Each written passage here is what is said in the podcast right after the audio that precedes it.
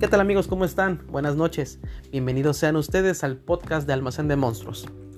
En esta emisión vamos a platicar un poco acerca de los decks o las cartas que pueden utilizar ustedes como site contra la mayoría de los decks que hemos visto en el esquema local. Y también haremos una mención de los decks que ahorita se están viendo en el esquema online, pero que aún no hemos podido ver en el tema físico. Entonces, vamos a, comenzar.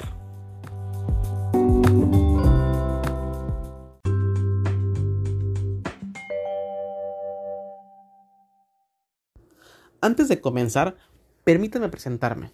Yo soy Raúl, fundador de Almacén de Monstruos, y en conjunto con mi team vamos a hacer que cada uno de los episodios de aquí en adelante tengan información de valor Realmente la idea es que ustedes al terminar cada uno de estos episodios puedan llevarse rápidamente algún conocimiento que ustedes mismos puedan ir de alguna manera investigando para mejorar su juego. O también tener información sobre cómo comprar, cuándo vender, cuándo cambiar o información general del juego que les pueda servir en un futuro. En este caso, debo agradecer a nuestro amigo Omar por brindarnos todas estas eh, cartas, informaciones, experiencias que, les van a servir a ustedes para poder mejorar su juego. Entonces, vamos a comenzar ahora sí.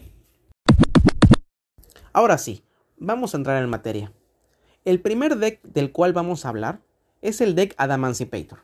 Este deck del cual todo mundo ha hablado, pero nadie ha visto realmente funcionando en físico en el ambiente local. En lo que se ha visto acerca de todo, el esquema online, podemos decir que hay algunas cartas que le pueden hacer un buen side. Es decir, podemos hablar del deck Lockdown, podemos hablar del There Can Be Only One, podemos hablar del Call by the Great. Todo esto pensando que empezamos nosotros. Es decir, que estamos en, primero. Si nos toca ir en segundo, podemos eh, pensar en jugar Nibiru, jugar Impermanence, jugar Ghost Ogre, jugar Dark Ruler No More o algún esquema de Kaijus.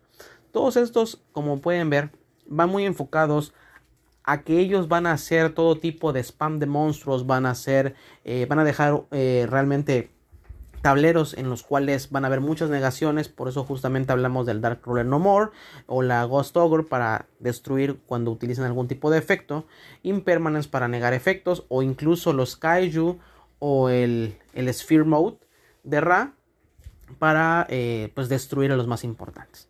Digamos que en este caso pues es muy evidente la, la función de las cartas y la importancia de las mismas. Entonces sí lo recomendamos que tengan estas cartas a la mano por si este deck realmente se sale de control en el ambiente local.